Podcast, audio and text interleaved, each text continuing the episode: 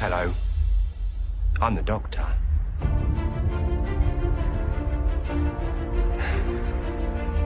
Basically, run.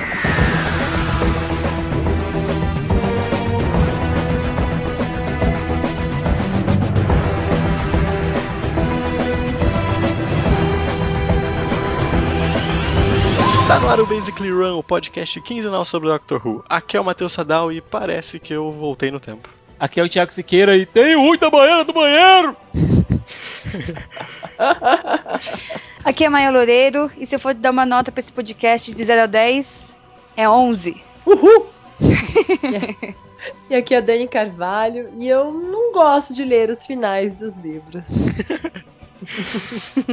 E no programa de hoje conversaremos sobre a primeira perna da sétima temporada de Doctor Who, com muitos episódios legais, Asylum of the Daleks, tem dinossauros, é, The Angels Take Manhattan, Chororô! Chororô. Chororô, muitos mimimis. É, essa perna resume Doctor Who, Who, né, cara? Sobem, a palavra é sobem. É, emoção, emoção. Então é isso, Sicas, por favor. Basically, run!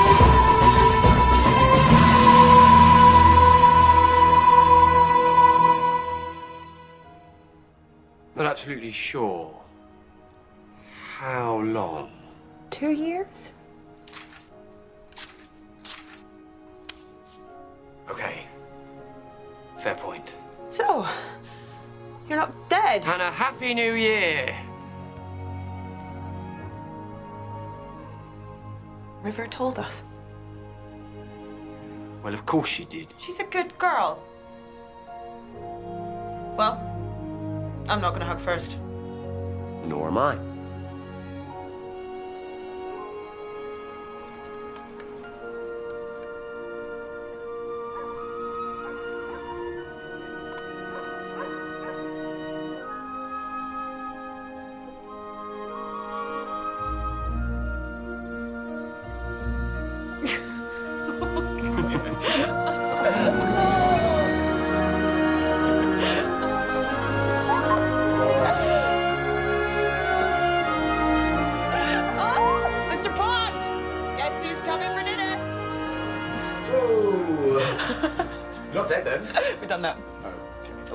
about have Christmas dinner. Joining us? If it's no trouble. There's a place set for you. But you didn't know I was coming. Why would you set me a place? Oh, because we always do. It's Christmas, you moron. Oh.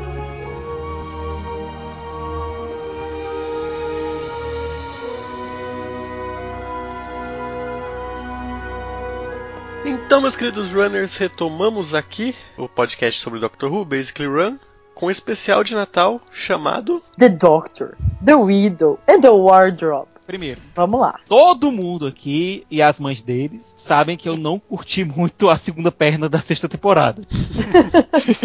Todo mundo, incluindo as mães. Isso. E esse é o pior especial de Natal de Doctor Who desde a retomada. É o pior. Gente, é muito, é muito ruim. Eu É tava mais animado pra esse episódio. Eu tava animado. Porque, olha, primeiro, ia falar sobre Androzani. Tá certo que não é Androzani Minor, é Major Androzani Minor. Pra quem assistiu The Caves of Androzani lá do quinto Doctor, sabe que. Bom, qualquer referência pra série clássica pra mim já tá valendo. Já me deixou animado. A referência Narnia me deixou animado. É Doctor Who que já me deixa naturalmente animado. Tem Segunda Guerra no meio, já me deixa animado. Mas não rola. Não, Vamos lá. não- No não que rola. que ele é fraco? Que, que, que- como vocês sentem que ele é fraco, a gente concorda, certo? Uhum. No que? Vamos lá, pra ver se bate tudo. Bom, eu não sinto um senso de urgência, é, não senti tanta empatia pela família Uhum. que o Doctor encontra. Exato. Eu consegui sentir empatia pela mãe. Até pela personagem da mãe eu consegui sentir alguma empatia. Agora o problema Mas, foi que mas você os também filhos- acha, Cicas, desculpa, que é, é, a gente cria uma talvez uma certa empatia, começa até a criar pela mãe devido ao Doctor, porque por ele meio que forçar até essa empatia, não é? Pois é, toda aquela sequência que eles chegam na casa Uhum. me parece forçada. Tá. Não me parece natural, como a relação entre o Doctor e as diversas versões do Kasdan lá no a, a Christmas Carol. Uhum. Aquilo Uhum. ali você viu a, aquela relação crescendo. A gente via aquela relação crescendo. Aqui não foi do nada. Literalmente Tipo- o Doctor cai quase em cima dela.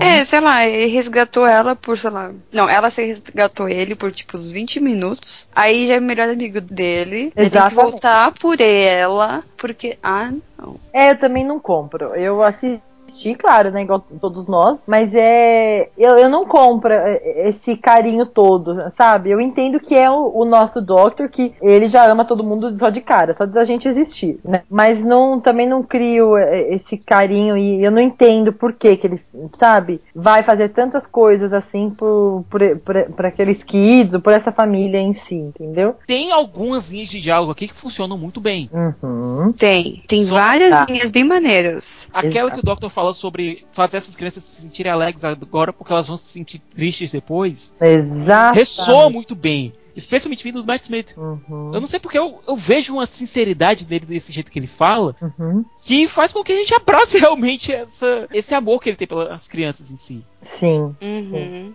E até o modo dele eh, mostrar tudo que ele criou, né, de, de mudança na casa que deixou espetar, super genial. E os I know dele, né, tipo, aham, ele é muito criança. I know. Isso, eu acho que, que conquista a gente, né?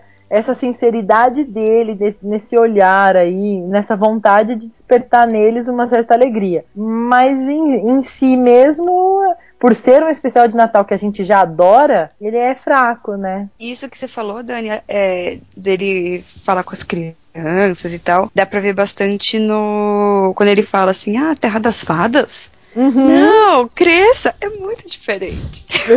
ele, ele acredita, entendeu? Ele é uma criancinha. Exatamente. Então Ele- isso é ele legal, mas. Ah.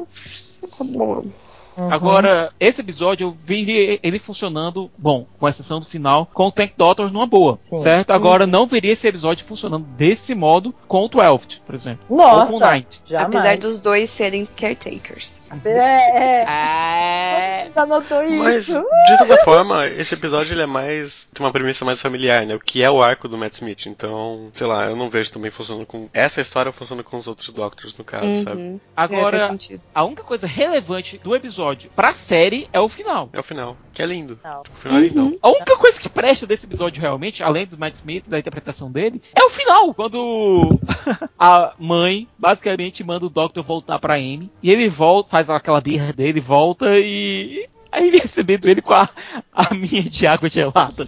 Né? Sensacional aquele fim, gente. E ela falando que ela sempre espera por ele, que ela Com o sempre guarda um. pratinho, Ah, né? gente, coisa o mais linda. dele na mesa. É porque, Isso. querendo, querendo ou não, a relação deles é quase de mãe e filho, né? Até o próprio lance de primeiro rosto que, que eu vi, que tipo, É. geralmente é sempre o da mãe, então. E a mãe sempre espera o retorno do filho, então isso sempre tem uma ligação muito forte, né? E, aquilo que, e é bem isso, Matt, da mãe esperar, é, não, não digo nem o retorno, mas de se- manter aquela memória. Não faz mal que. Não sei se ele vai vir, se todo mundo fala, não, ele não vem mesmo. Vai pôr o pedacinho dele no Tupperware, não é? Não é muito mãe? Vai no guardar caso, sogra, né? É, no caso. Mother-in-law. É. Mas é total isso, né? Eu fico imaginando a Amy em Manhattan Hum. colocando o pratinho pro Oh, meu Deus. Spoilers! sofrendo por dentro. Ai, A Maia já tá sofrendo pelo último episódio que a gente vai falar hoje, já agora! Eu vou sofrer com ele pra sempre. a Maia quer pular todos os episódios pra gente já falar dele, né? Não, eu não quero falar. Vamos aproveitar e ir pro próximo então? Claro. Bom, o próximo então são os episódios especiais que todos juntos chamam Pond Life. São seis episódios, se não estou enganada. Cinco. E são cinco. Eles não formam exatamente uma historinha, eles são momentos isolados da vida dos Ponds Uhum. é, que o Doctor aparece do nada. E é legal Aparece. porque eles tocam isso depois, né? Nesse assunto depois, nos próximos episódios. Só uma coisa. Wood on the loo. There's a wood on the loo. É lindo, o John DeLu. E, e aí foi tão bom também porque é, eles fizeram um, um gap muito grande, né? É, entre o Natal e o, o começo da temporada. E daí eles foram lançando esses episódios um por mês. Então tem um pra abril, um pra maio, um pra junho, um pra julho e um pra agosto. Porque voltou em, em setembro. Pois é, pessoinhas que estão assistindo Doctor Who todos uma vez na Netflix, certo? Nós amamos vocês. Mas vocês não sabem que a gente sofre. certo? Existe uma coisa chamada hiato, certo? Existe uma coisa chamada buraco. da BBC, esses hiatos são morte. Imagina você ficar sem Doctor Who de 25 de dezembro de 2011 até o dia 1 de setembro de 2012. Foi quase um ano, certo? E nesse ponto vem, chega o pessoal da série clássica dizendo: Sim, nós passamos mais de 10 anos sem Doctor Who. E aí? Pois é, todos nós sofremos em maior ou menor escala pela, por falta de Doctor Who. De todo modo, esses pontos live são bem divertidos, bem rápidos de assistir. Urge no banheiro, cara. O Doctor chegando no meio, a Amy Rory dormindo, o Doctor chegando no meio do sono, dizendo: Ops, errei a hora, gente, foi mal, errei o dia. Tchau. E eles têm todos no YouTube. Eu não sei se é no canal oficial da BBC ou do Doctor Who, mas tem lá no YouTube, bonitinho, numa playlist pra você já assistir tudo na ordem. Começamos a temporada? Começando a Começamos a temporada. temporada. Então, a sétima temporada. Propriamente dita, depois do especial de Natal e do Point Live. Exatamente. Uhum. Asylum of the Daleks. Pois é, Sim. né? Aqui é o Doctor enfrentando duas crises exponenciais. Um planeta cheio de Daleks defeituosos malucos e uma crise conjugal. É, né? É, exatamente isso. Bom, é, o Moffat começa o episódio de maneira já assombrosa, levando a gente pra Scarrow, o planeta dos Daleks. É Uhum. coisa que a gente- lugar que a gente não via desde a série clássica. Uhum. E introduz um novo tipo de Dalek extremamente assustador, que são os Daleks em forma humana. É Que- bizarro e é tipo. É, é, ah, é, uma, é uma coisa muito horrível de se ver fazendo com seres, né, pessoas Uhum. de É. verdade, né? É roubando pessoas- a vida, transformando como. transformando em robôs. Pois é, e tem uma fala desse episódio que eu acho até assustadora, que é o Doctor lembra pra moça que foi transformada em Dalek, dizendo, você tinha uma filha. Aí ela diz, É. eu sei, eu li no meu arquivo. É É assustador muito isso. frio, é assustador e, e é muito gelado, né? Ver Uhum. quem a gente pode se tornar, né? Horrível. Enquanto isso, a gente vê a Amy e o Rory separados. Uhum. Ah, isso não foi de partir o coração, gente. Uhum. Eu jurava que tinha acontecido uma coisa assim, um, um ruim muito grande. Eu também. Sabe? Ah, alguém traiu, alguém. sei lá, alguma coisa bem bizarra. Mas não, a gente vê que os motivos que levaram a Amy e o Rory a se separarem foram, bom, amor. Uhum. A Amy querendo é, que o Rory fosse tivesse uma família completa, coisa que ela não teria com ela, porque, dados os eventos que aconteceram em Demon's Run, a Amy nunca mais vai poder ter filhos. E, enquanto isso, os três, o Doctor, a Amy e o Rory, são sequestrados pelos Daleks, que, desde a última vez que a gente os viu, lá na quinta temporada, evoluíram muito. E Uhum. tchau, tchau, Daleks Uhum. Power Rangers. Ah, por favor, né? Tava na hora. Né? Tava ridículo aquilo. Aqui a gente vê os Daleks em sua plena forma, inclusive com um parlamento que lembra muito o parlamento brit- britânico. Total. Alguém, alguém sentiu uma crítica aí? Alguém? Alguém sentiu uma alusão? Eu acho que foi uma pontada bem dada, sabe? E É. é, interessante o parlamento dos Daleks, que a gente vê vários tipos de Daleks diferentes lá. E agora, ao invés de imperador dos Daleks, que a gente não vê aqui, a gente vê um primeiro-ministro dos Daleks. A gente não vê mais a figura do imperador, a gente vê um primeiro-ministro. Eu acho que é uma alusão à própria forma de governo da Inglaterra. Bizarro Exatamente. isso. E os Daleks sequestram o Doctor com um motivo. Fazer com que ele consiga resolver uma crise no asilo dos Daleks, que é onde os Daleks colocam os seus que são muito descontrolados pra eles. É tipo Gente. o, a, o Arkham Asylum de Daleks. Exatamente. Se os Daleks já são tanques que odeiam, imagina os Daleks defeituosos que odeiam demais. Que deu ruim, que deu ruim, que quebrou porque odeiam, né? É, é um rolê muito maneiro esse. E aqui a gente vê todos os tipos de Daleks que apareceram em todos os. Bom, até então, 49 anos de Doctor Who, incluindo o Special Weapons Dalek, que é um Dalek lá da série clássica que é dourado e branco. Ou seja, preto e, ama- preto e azul. Ó, ó, ó, ó. Que é um Dalek que tem um canhão no centro. Completamente maluco, bicho. É, só que aí vem um pequeno desapontamento com esse episódio, por mais que eu goste dele. Que é o fato que os diferentes tipos de Daleks eles não são explorados. Eles só são mais Daleks. E um visual diferente. Mas eu sinto isso, é uma coisa minha, eu sempre sinto que os Daleks podem muito mais do que eles realmente aparecem na série, sabe? Eu também. Eu, Eu sinto sempre que é sinto dito. Matt, você também sente que é, é apenas dito? Por exemplo, olha, eles vão destruir, eles fazem não sei o quê, mas eu não vejo eles fazendo. Eu acho que o máximo de poder que a gente viu os Daleks tendo foi no final da quarta temporada. Foi o máximo que os Daleks foram explorados nesses 10 anos de New Who. É, mas o, o modo como eles são pintados, e eu mesma a- a- participo da- dessa figura, porque esses dias é, eu vi na banca, né, uma coleção importada, tudo lá, várias Dilmas, muitos dinheiros. Aí me perguntaram, ah, mas por que, que esse aqui repete? Era um Dalek. Ah, são os Daleks, são os, os seres mais malignos de todo o universo. Aí eu, pensando bem, eles não são tão maus assim. Olha, o Silence é muito mais. É que o Doctor é peguei- café com leite, gente. É, né? Tem que pegar leve. Mas pegar- esse episódio, além de ter o Dr.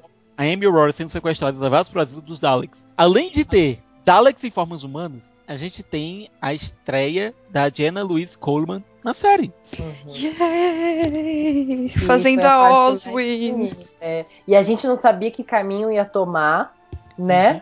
E Aham. eu já achei ferrou, é agora que a gente vai dar goodbye Amy, goodbye Rory, sabe? É que a gente já sabia que ela ia vir, né? Então. É. Mas e é engraçado. quando, né? É engraçado o pessoal, porque tem sempre isso, né? A primeira impressão que o pessoal teve da, da Oswin, ah, ela é gata, eu gosto mais dela do que da Amy. Ai, as curvas dela e tal. E daí ela se apresentou e, tipo, quem percebe a potência dela com a personalidade que ela tem? Também, Ela sem contar é que quem falava o- o, incrível. resto é, quem falava o anterior, tipo, tá totalmente errado, mas tudo bem. né? A Amy é linda. Não, a Amy é linda, mas, tipo, meu, a Oswin é incrível. Ela é Ela é tão forte, ela é tão. Ela é poderosa pra E caramba. é muito segura de si. Uhum. É isso. Ela, tava transmite uma trancada junto de um montão de Dalek de boinha, fazendo soufflé. Uhum. fazendo De onde vem os ovos? Pois é. Agora. E a Oswin ela conseguiu dar em cima dos três. Ela deu em cima do Rory, deu em cima do Doctor e deu em cima da Amy. É. Team Man. Porque ela não Minha é. Ela não é boba nem nada. Coloca boa ela perto nada. do Capitão Do Jack. Capitão Jack. Capitão Jack dá em cima de qualquer coisa, né? Qualquer coisa que anda. né? Capitão Se Jack, mover, omnissexual. né? Agora, é um episódio bem feito, bem realizado. Quando a Amy ela começa a ser é, infectada pelos Nanodaleks, a gente tem uma das cenas mais legais dos últimos 10 anos de New Who, que não deixa nada a dever a David Lynch, cara. David Não, Lynch com Parece que ele Daleks. fez essa parte. O É. Mofá deu pra ele, ó, escreve. David Lynch, Daleks, só faltou um anão ali pra virar Twin Peaks. Um é, gigante. não, né? faltou, faltou só isso. E a cena, essa, a cena do balé é tão bem realizada e tão bem feita que ó, palmas pro diretor, viu? O Nick Huron. E interessante falar desse episódio também. O Nick Huron ele dirigiu vários episódios do Doctor Who. Só nessa temporada ele dirigiu também outro episódio que a gente vai falar depois e dirigiu The Day of the Doctor. Tipo, o cara é foda. E o jeito que a história se desenrola e a surpresa final quando a gente descobre o que aconteceu com a Oswald se desenrola de maneira muito bacana, muito muito orgânica. Eu acho que é um dos episódios que melhor flui nessa temporada. E quando a gente tem o choque que a Oswald foi transformada em um Dalek completo, a gente tá junto do Doctor, a gente vê o ódio que ele sente misturado com a pena que ele sente da Oswald. Aham. Matt Smith ness- nessa cena deu um outro show. Aliás, Matt dando shows essa temporada, na temporada passada, É, Uhum. certo? Matt e David Tennant, os dois um vendo que supera o outro. Só que eu acho que o Matt ele teve mais material dramático pra lidar. é. Sim, sim. Ah, ele ficou mais tempo também, né? Não, na verdade, É. ficaram mais ou menos ao mesmo tempo. Três temporadas, não é? Três É, temporadas. três Ah, foi- temporadas ah, é especiais. Verdade, verdade. E esse choque e o que a Oswin faz, fazendo com que os Daleks esqueçam do Doctor, Uhum. dá todo o tom da temporada. Até porque nessa temporada é, existem também os mini episódios. A gente já falou do Pond Live. E existe um que o Doctor vai para a maior central de dados do universo e se apaga lá utilizando tecnologia do Silence. E faz uma sacanagem com um arquivista lá que vendia informações para as raças inimigas que não deixa nada a desejar aquela vingança que o Doctor teve lá na terceira temporada com a família do sangue. Uhum. Ou seja, o Eleven sabe ser muito vingativo também quando quer. Uhum. Sabe? Bom, voltando E é sutil também, né? É uma E é vingança sutil. sutil. É. Uhum. E aqui quando os, os Daleks esquecem dele, sei lá, mas não sei se foi só eu, mas eu senti uma certa tristeza do Doctor com Ele isso. ficou tristinho, ficou boladão. Cabisbaixo, total cabisbaixo. Tipo, eu sou o Doctor, a tempestade, o predador. Uhum. Como assim vocês não sabem quem eu sou? Cara, é o- mais uma vez fazendo ao Batman, né, cara? Tipo, É. Quer dizer que teve aquele rolo todo em Gallifrey pra vocês É. esquecerem de mim? Eu odeio Não sei todos como é que eu quase vocês. destruí vocês antes de vocês nascerem. Então, tipo, vocês tinham que me dizer obrigado. Ele quer ser admirado de qualquer forma, né? Ou temido, né? É. O- Uma coisa que eu gostei muito desse episódio, que também é com parte da, da edição, é quando a Oswin fala lá a frase icônica dela, que é Run you clever boy and remember, Uhum. ela olha pra câmera.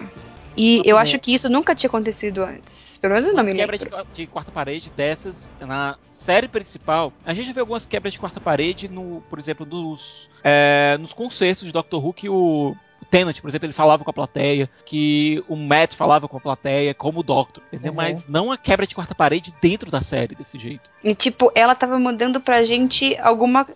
Você sentia nessa frase dela assim, tem alguma coisa aí. Aham. Né? Isso que você sente. E, e essa coisa aí só vai ser solucionada no final da temporada, né? É dessa temporada mesmo. É. Então, é uma coisa assim muito incrível que ele fez, né? De deixar a Oswin olhar pra gente. Eu Uhum. achei genial. É lindo até, né? É Uhum. muito bonito, concordo. segundo episódio. Segundo episódio, Dinosaurs on a Oh, spaceship! Não é lindo? Gente, eu adoro a ideia. Eu nunca pensei em juntar esses elementos, entendeu? Eu adoro ter uma gang. Eu adoro saber que a gente pertence a uma gang. Eu gosto da alegria do Doctor e falar, oh, now I've got a gang. Mas esse é um dos episódios divertidos da temporada, e muito É divertido. muito, é Muito assim, legal. eu, se eu tô sem pensar nada, se eu tô sem fazer nada, eu coloco ele pra dar umas risadas. É muito gostoso. Cada personagem tem o seu, o seu ponto cômico, que é muito legal, né? O, tem o Brian, que, né, com aquela coisa de paizão dele. Tem Uhum. o Lestrade com a coisa tudo de. O Lestrade. Olha, a gente nunca vai conseguir filmar o Rupert Graves de Rupert Graves. Ele sempre vai ser o Lestrade. Ele é o Rupert Lestrade. Será Lestrade forever. Aqui ele é Riddle, né? Riddle. Riddle. coisa assim. Riddle, é. Gente, ele é o Lestrade. E a gente tem a confirmação aqui de que o nosso querido Rory Arthur Williams é, na verdade, um Weasley. Yeah!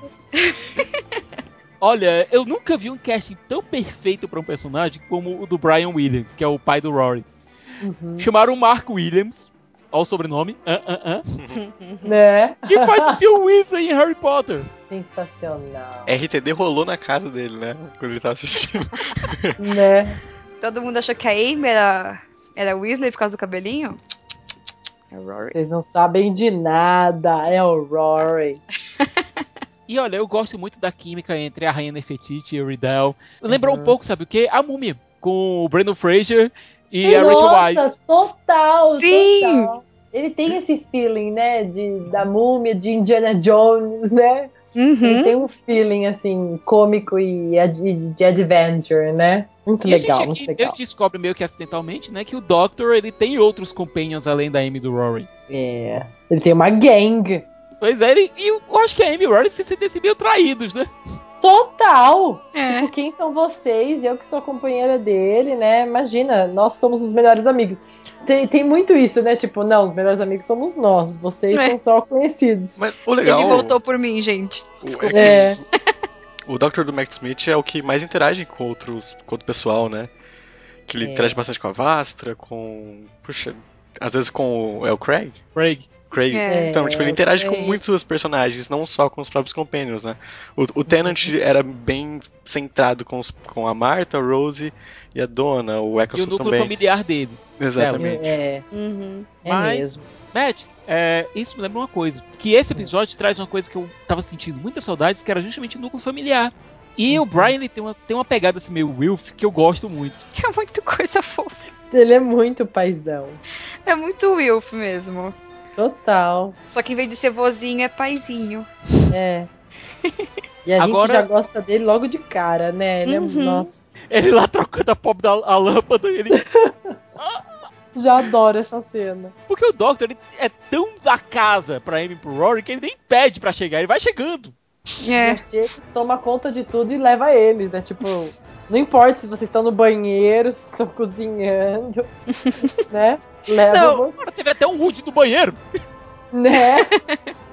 E o Doctor putaço porque o, o Rory chegou- chamou o pai dele. E o Rory, você se materializou no nosso redor, você sabe, né? Então né? tá bom, tchau. E, aquele, Muito e os motores de praia, e o Doctor dizendo: "Eu- Isso tava na minha lista de Natal!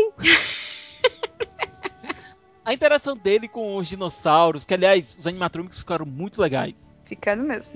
Até porque Ficaram, você. Eu acho que nesse tipo de situação, os animatrônicos são necessários até para os atores conseguirem ter um contato táctil com os bichos. Gente, o Chris Pratt é pros Raptors, o que o Doctor é pros Triceratops. É, o Sam Neill também. Meu é do Jurassic. Que coisa linda! E o Brian com as bolinhas de golfe. Pega! Ai, sensacional, gente, adoro. Não, agora a gente precisa dizer o seguinte: o vilão desse episódio é um dos mais filhos da puta que apareceram em New Who, que é o Solomon, o negociante. Vivido pelo David Bradley, que é o Argus Finch de Harry Potter. Levanta, Sim. Levanta de volta a teoria que existem gente. 10 atores na Inglaterra. Gente, cada vez mais essa teoria se torna fato, E depois ele vira o primeiro Doctor, né, cara? pois é. né? Vai entender. E a gente vai gravar sobre esse filme. Sim. Cê, segura, segura a calcinha aí que a gente vai falar. Alguém aqui ficou triste pelo fato do Doctor ter sido. Bom, ter basicamente matado o, o Solomon?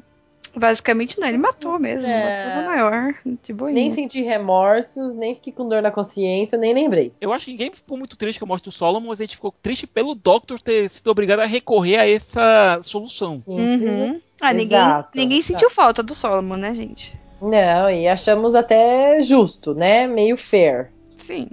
né? A gente só sente sempre pelo Doctor, porque a gente acha que ele não tem que passar por isso, né? Jamais matar alguém e tal. Ainda mais sendo este Doctor, né? Que, que tem Uhum. esse coração enorme, que a gente já sabe. Agora, em termos de, de narrativa, de história, o que é esse episódio? Um respiro. Um respiro, perfeito. Uhum. Porque, olha, nos próximos episódios a gente vai ver momentos bem tensos. Esse e o o outro episódio escrito pelo Chris Kibnon, é, que é o antes daquele outro episódio. Antes, o- é, é aquele antes do outro. O episódio que não deve ser nomeado. Ainda, É né? certo? Eu acho que o Chris ele- eu acho que nós quatro aqui assistimos é, Broadchurch. Nós sabemos que o Chris Kibnon pode ser tão é, sádico quanto o Moffat. Inclusive colocando o Tennant e o Arthur juntos. aham, e se lascando. É, e pra gente ficar morrendo de dó e com esse coração na boca. Mas Uhum. no Doctor Who ele foi mais bonzinho. Eu adoro os episódios dele. Uhum. Eu também, eu também gosto. Chega os episódios dele, tipo, você já sabe que é uma coisa mais light. E humana até, né? Isso. Vai, lógico que vão ter momentos mais sérios e de angústia e tal. Mas vai ter o, o momento de relaxar, de curtir É. e tal. Eu, eu tenho a impressão que o tom que ele dá pro episódio é um tom pra gente, assim, se dar uma relaxada e de repente ele te fisga. Olha, presta atenção, olha que momento doce, ou olha que momento bonito, e aí, e se você não prestar atenção, passou muito rápido e você não viu, entendeu? É, é nesse episódio É. mesmo, quando ela- ele tá conversando com a Amy, né? Que já tá Uhum. dando umas dicas, né? Que os pontos vão embora, ou que eles iam morrer, ou que coisa do tipo, Aham. né? Então foi tudo bonitinho e tal, e daí veio esse hint, daí deu aquela angústia, É. aí volta de novo, continua o episódio bonitinho.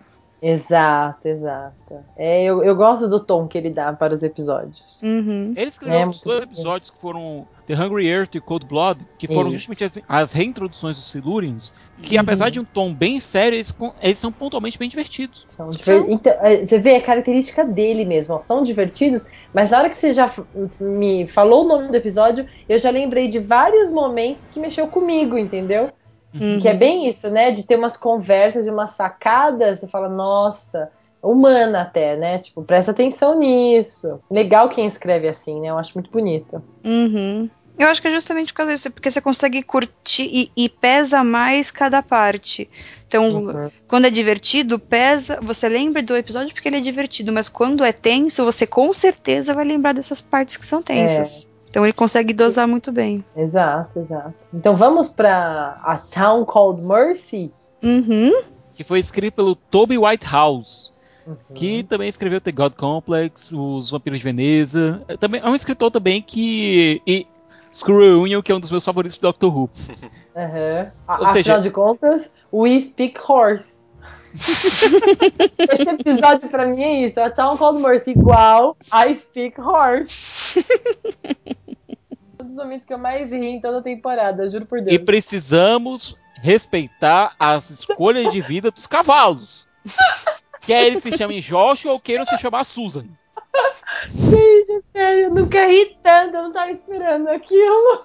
Perfeito, perfeito. Bom, a gente sabe, a gente notou que houve um salto de tempo entre o episódio passado e esse, certo? Ou seja, a Amy, o Doc, a Amy, o Rory e o Doctor não viajavam junto há um tempinho e o Doctor apareceu lá para basicamente levar eles pro Dia dos Mortos no México.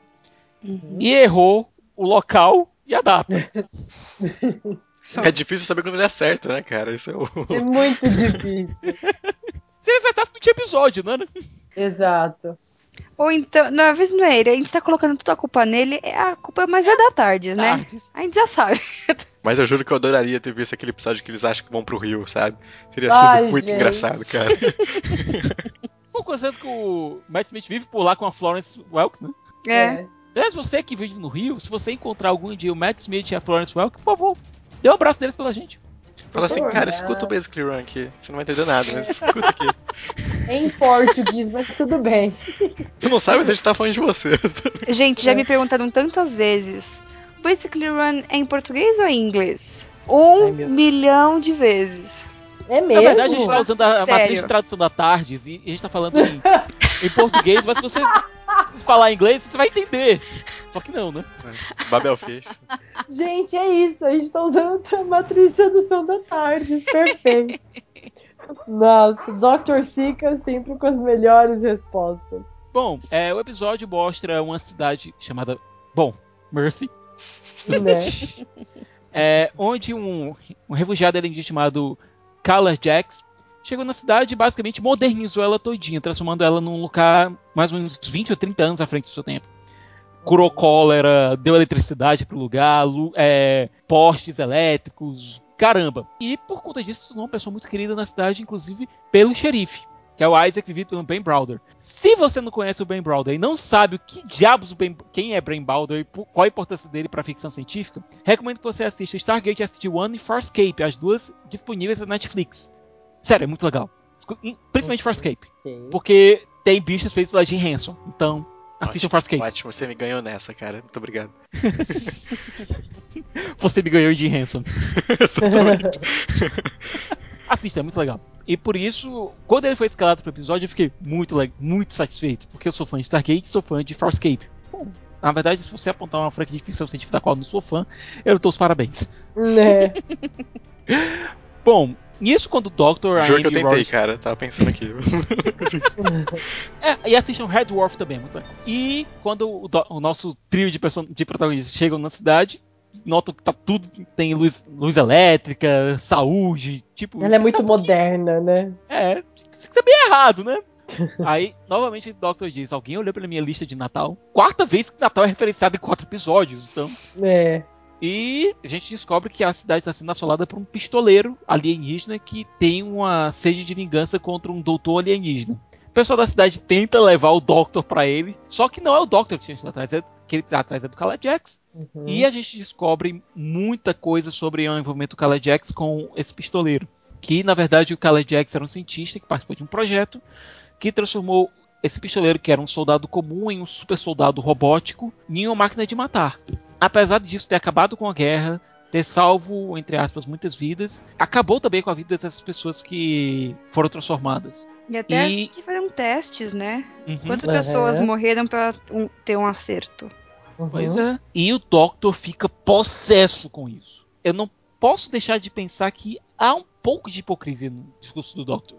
Hum, com certeza. Certo? E eu acho que esse foi o ponto do episódio todo. Não foi algo feito de maneira acidental. Sim. Foi algo feito de maneira proposital. Uhum. É, o Toby Whitehouse ele acertou muito bem nisso. Assim como ele fez no God Complex, foi outro episódio também que lidou com a psique do Doctor. É, é um episódio tenso por conta disso. Porque você vê a ira do Doctor, a ira do homem justo. Só que ele. O Doctor já teve na posição do Carly Jax. O Doctor exterminou o planeta dele todinho para conseguir salvar o universo, certo? Eu acho que a ira dele para com o Jax era também uma ira do Doctor para consigo mesmo. E até o próprio Jax disse: Todos nós temos nossas prisões. A minha é o meu passado, a sua é a sua moralidade. Sim. E preparando É. o terreno pra um confronto a seguir, né, cara? É. A gente não pode esquecer que tem uma pessoa na vida do Doctor que ele meio que apagou da, da memória dele, né? Que é uma pessoa muito icônica, que vai aparecer bastante daqui, daqui pra frente. E tem tudo a ver com isso, de renegar o passado dele, de as coisas horríveis que ele fez e que ele quer apagar e tal. E o que eu acho interessante, gente, é o seguinte: que desde aqui, um episódio não foi escrito por ele, o Moffat já tá preparando o terreno para o que vai vir é, no final dessa temporada e no final e nos especiais do Matt. Certo? Eu acho isso muito interessante. É, ele tá fazendo aqui direito o que ele não fez na sexta temporada. Até porque aqui os riscos são bem maiores. A sétima temporada é o que vai comemorar o aniversário de 50 anos do Doctor. Uhum. Então, a preparação tinha que ser bem maior. O episódio é bem feito. É, eu acho que toda série de ficção científica tem que ter um episódio de western, certo? Com certeza. Até a Jornada nas Estrelas da Nova Geração teve um, que foi por um punhado de datas. De Volta para o Futuro teve. Tem. Tem que ter, né?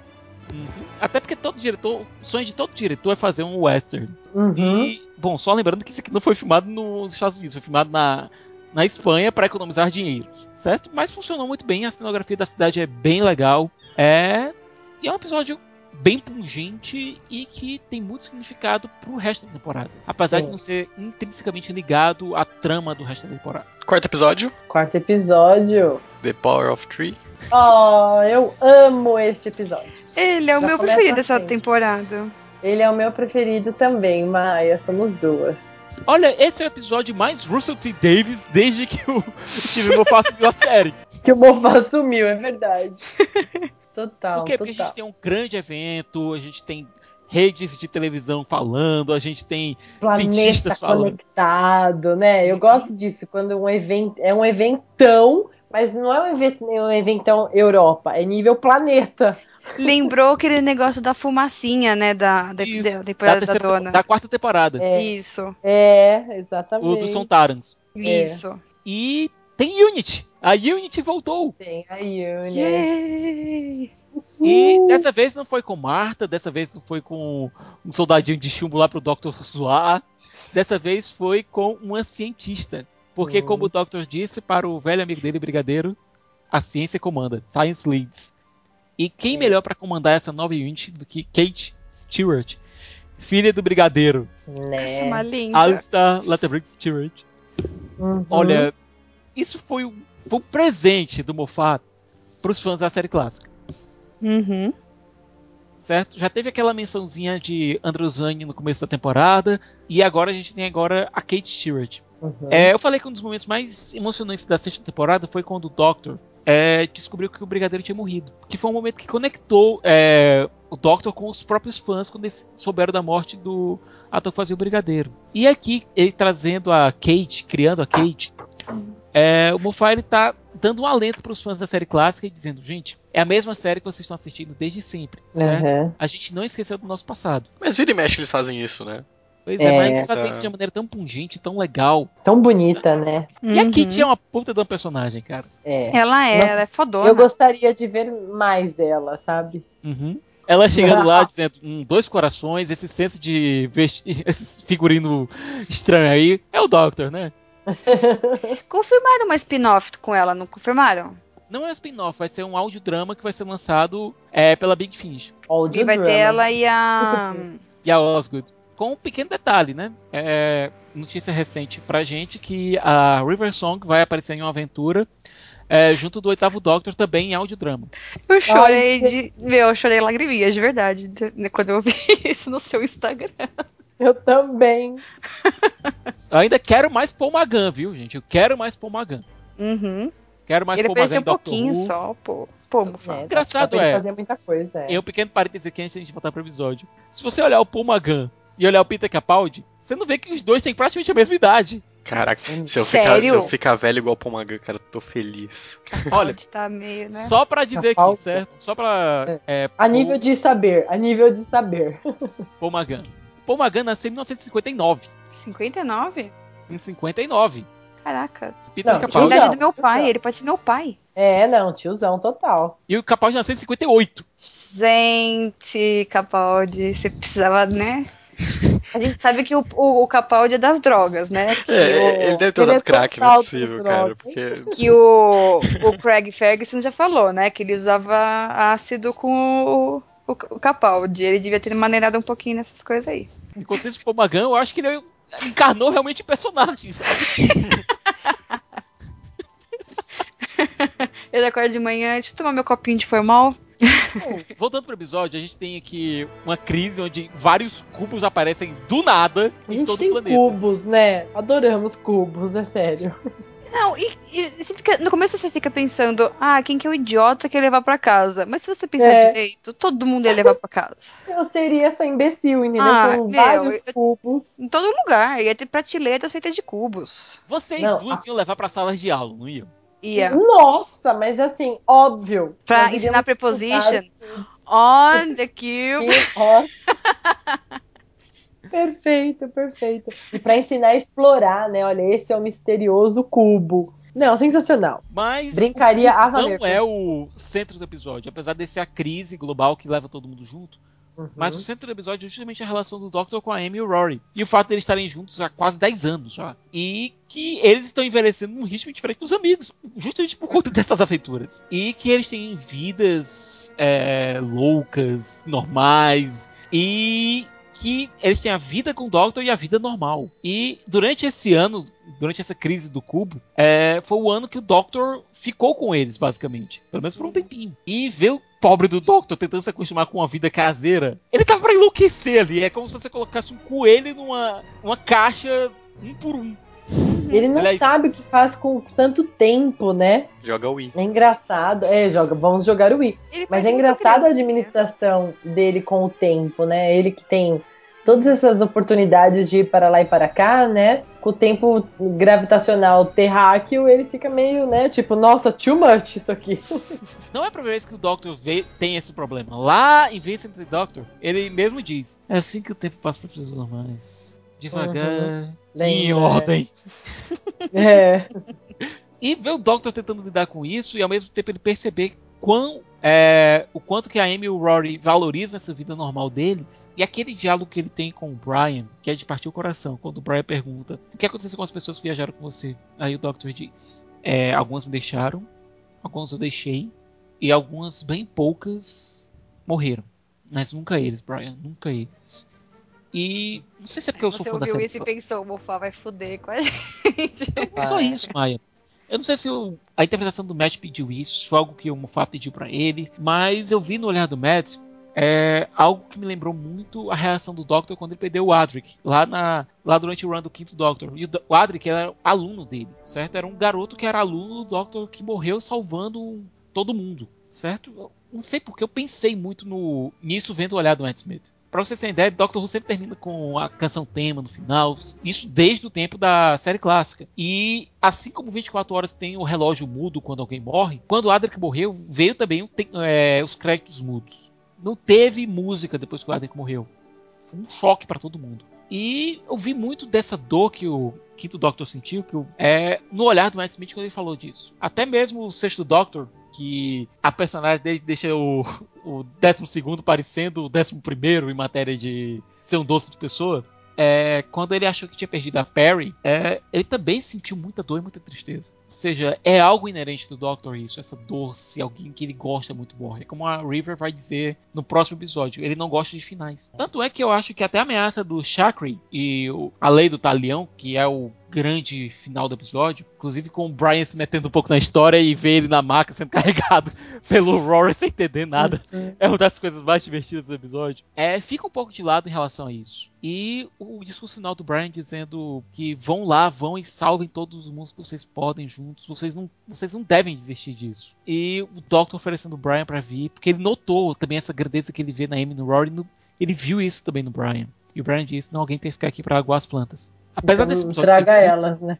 Pois é. Apesar desse episódio ser muito legal, muito divertido e tudo, ele, ele tem uma carga muito forte. Alguém tem que sempre ficar, né? Isso é Ele- muito forte. Ele parece um episódio que não vai levar muita coisa, né, cara? Mas, poxa, Uhum. tipo, é o melhor, sério. Eu acho talvez o melhor episódio dessa temporada. É, É. no começo parece um filler, né? E e ele não é um filler. Ele é Uhum. tudo menos um filler. É. Ele é tudo menos um filler. Ele, ele tá ali pra dar um grande boom, na verdade, né? Uma grande alavancada. Ele, ele tá ali pra mexer com emoções. É. E tem outro detalhe sobre esse episódio que ele também tem um- dentro dele uma aventura extra que a gente nunca viu explorada, e quem sabe ser explorada em audiodrama ou livro algum dia, que é a questão do hotel cheio de Zygons.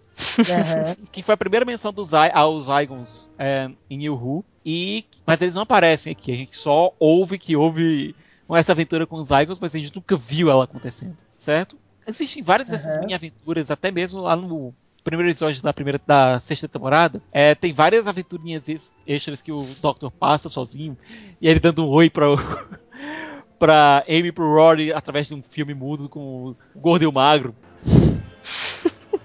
Certo? A gente vê que existe muitas aventuras do Eleventh Doctor. E elas estão sendo lançadas aqui, aos, a conta gotas, através de livros. A Suma de está fazendo um belo trabalho com isso. Uhum. Espero que continue fazendo.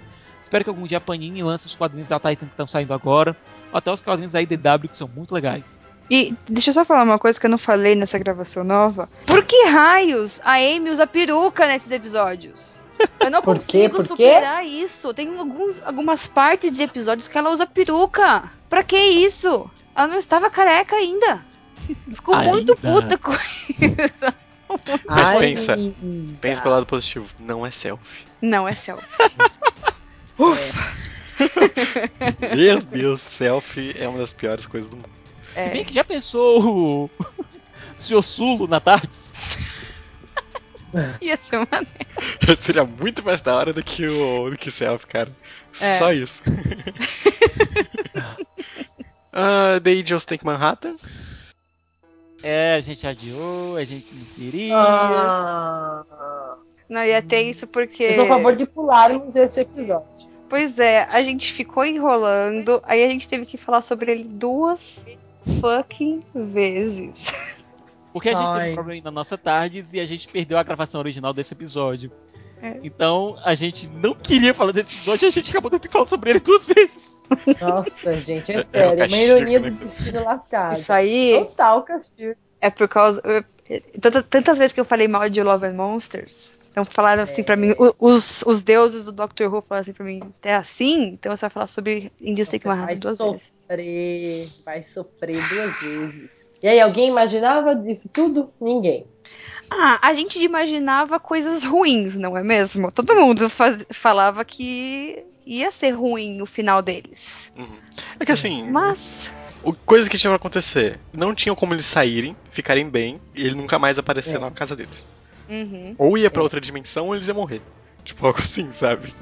É, é que a regra é: quanto mais apegado você é ao Doctor, Exato. mais você vai se fuder.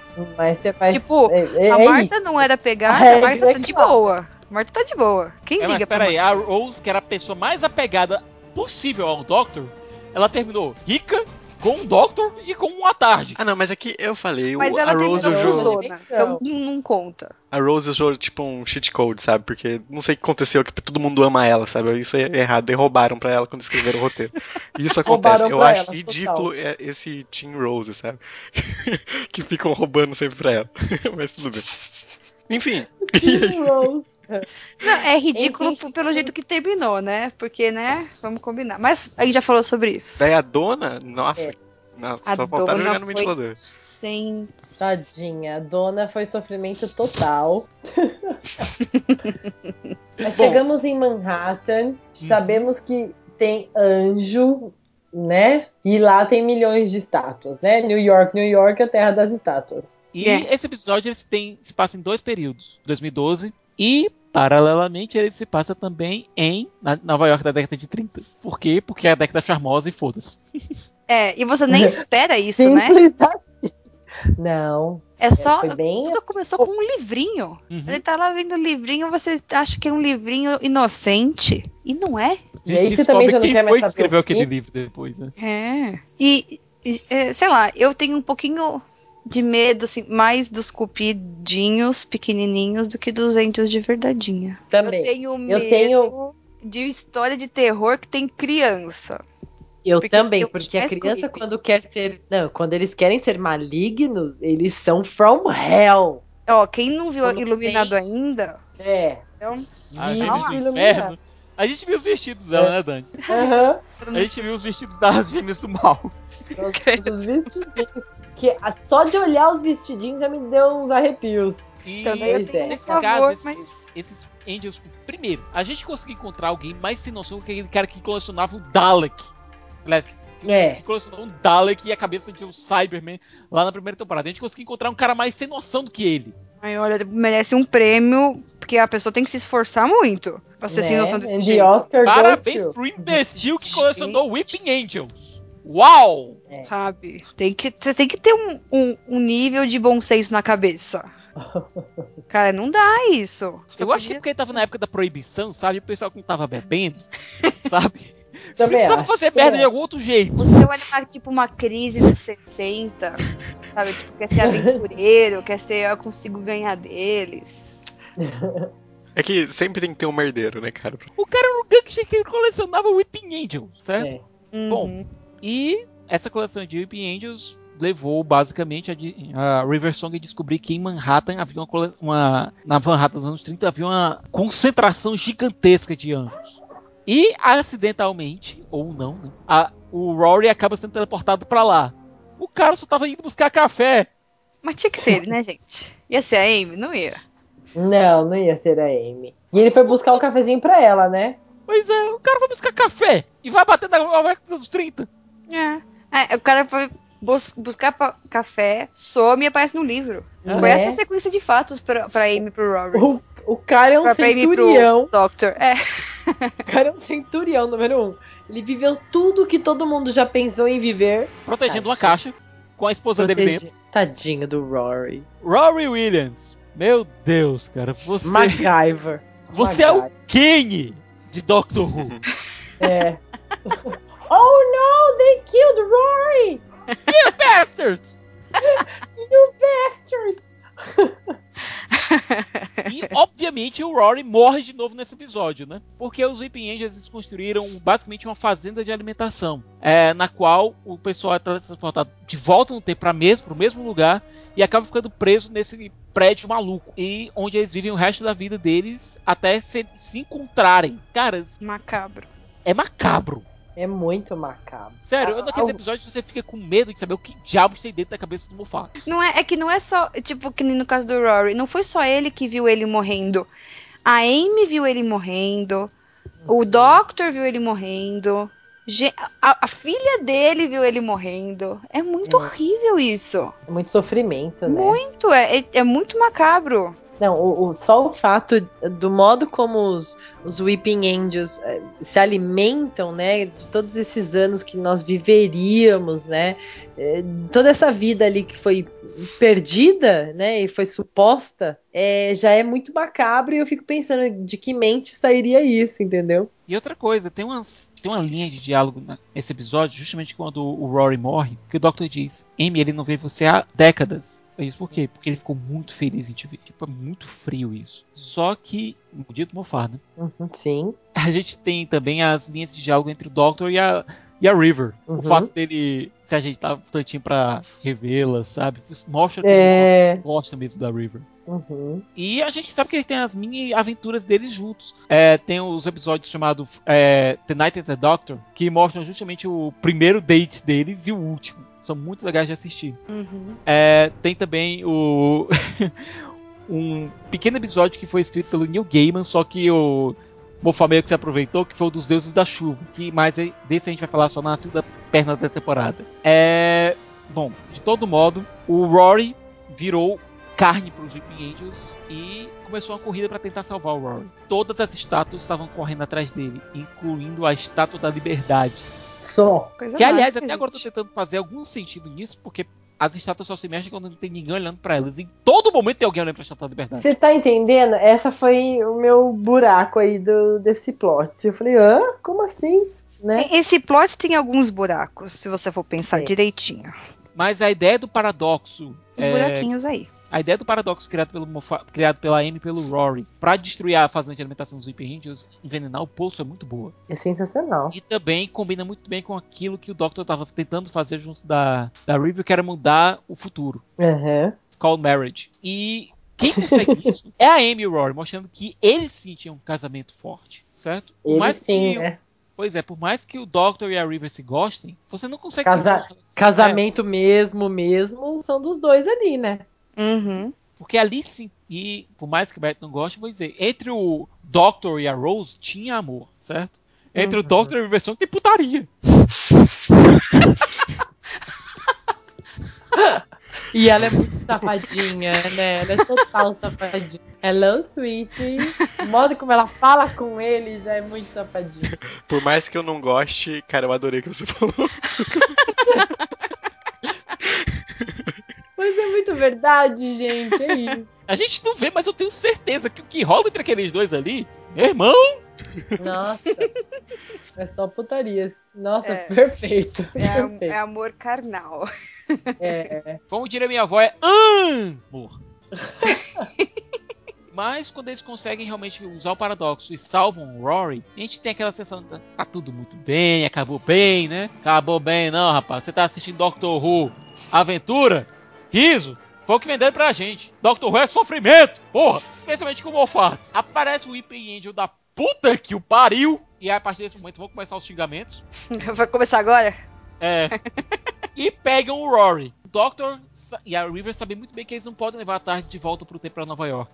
O paradoxo que eles fizeram foi gigantesco demais. Eles não podem mais interagir com nada daquela linha do tempo. Aham. Nada que tenha sido contaminado pelaquela linha do tempo, pelo menos foi o que eu entendi, já que o Sr. Moffat nunca conseguiu explicar muito bem isso direito, né? Ge- gerando até aquela teoria. Porque eles não vão pra Jersey e o Doctor pega eles lá. É. Pô, ninguém quer ir pra Exatamente. Jersey. Uma, é. Só por isso. Mas eu acho que qualquer coisa que tenha a ver com aquele paradoxo não pode mais ser carregada pela Tardes. Uhum. Pelo Aham. menos foi o que eu entendi. Como o Moffat gosta de deixar esses buracos, ficam os fãs tentando preencher isso de todo jeito. É, é o que a gente tenta, né, explicar as coisas que ficaram faltando, né? Então a gente fica pensando, é um ponto fixo no tempo, uma coisa que a tar nem a tarde ia conseguir suportar esse paradoxo. Uhum. Então não dá pro, pro Doctor ir mais lá. E Uhum. então temos a despedida entre a Amy e Ro- Amy e o Doctor, é, com a Amy tomando a decisão de ser levada pelo, em- pelo anjo pra Nova York dos anos 30, pra ficar junto do Rory. E aí a gente vê, por mais que eu tenha dito que a, que há entre o Doctor e a River é putaria, mas nesse ponto a River realmente é apaixonada pelo Doctor.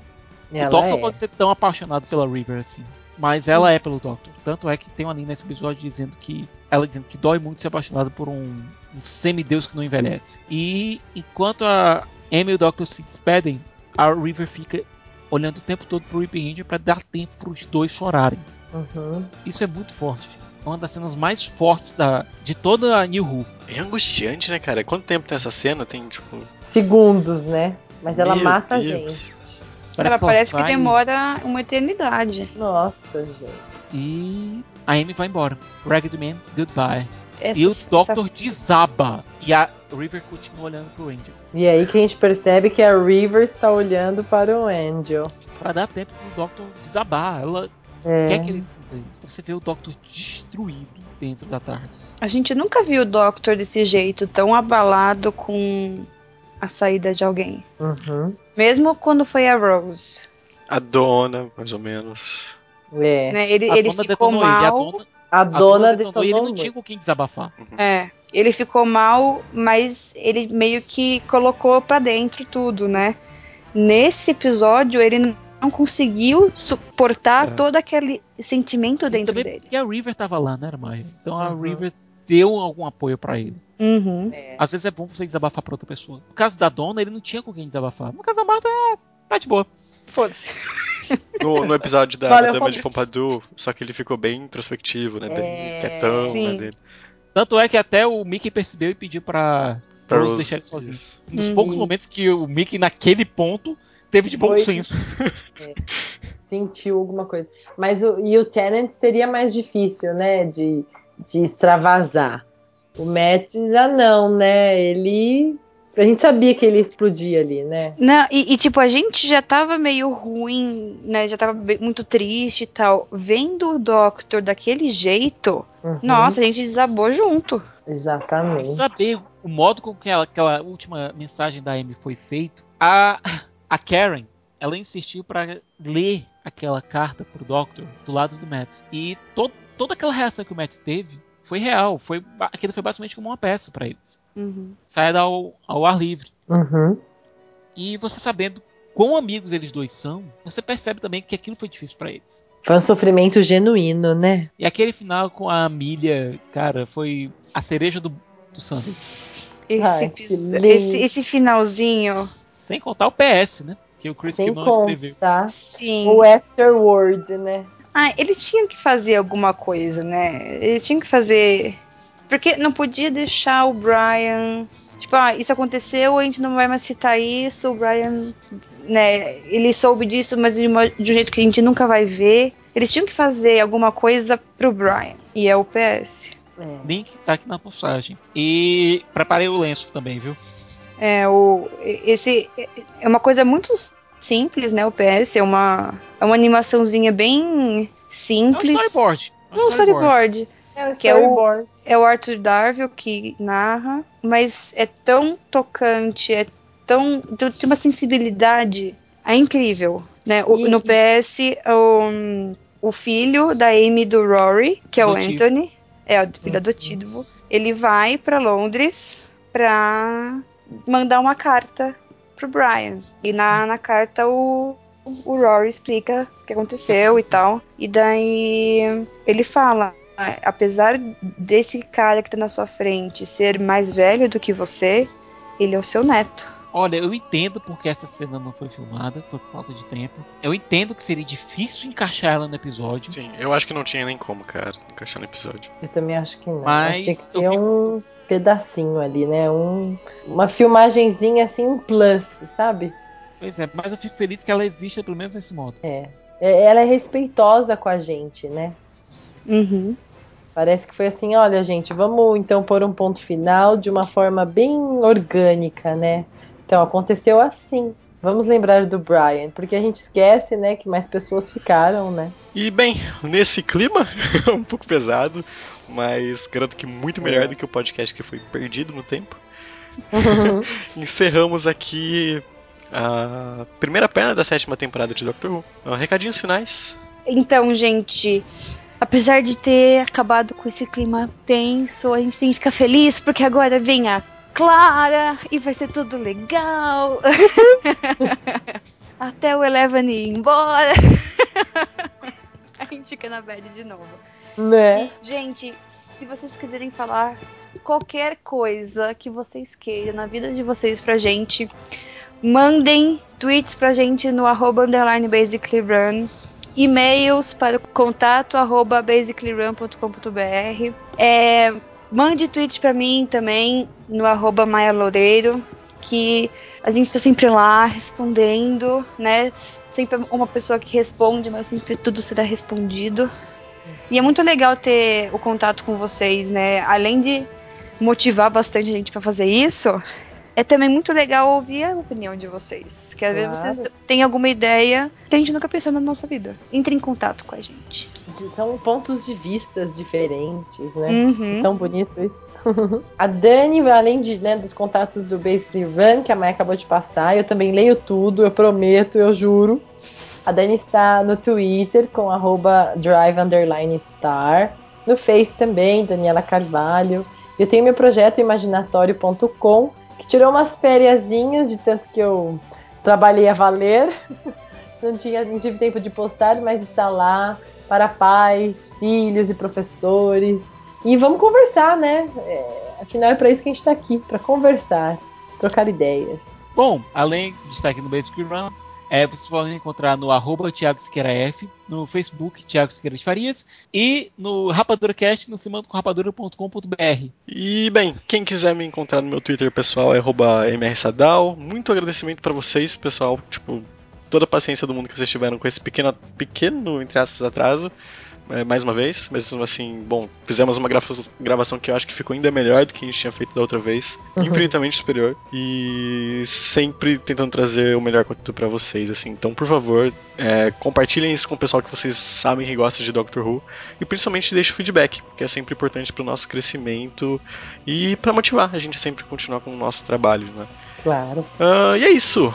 Espero que vocês tenham gostado e até a próxima edição.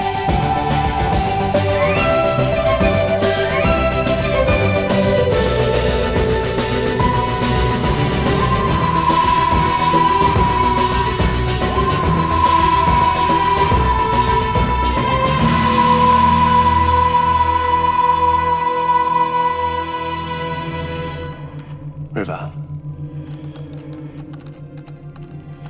They were your parents. Sorry. I didn't even think. Doesn't matter. Of course it matters. What matters is this, Doctor. Don't travel alone. Travel with me then. Whenever and wherever you want. But not all the time. One psychopath per TARDIS, don't you think?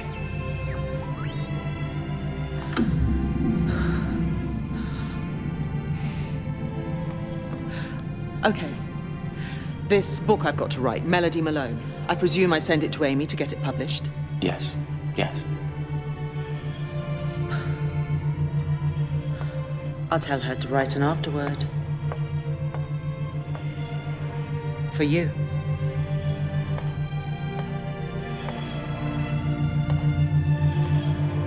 Maybe you'll listen to her.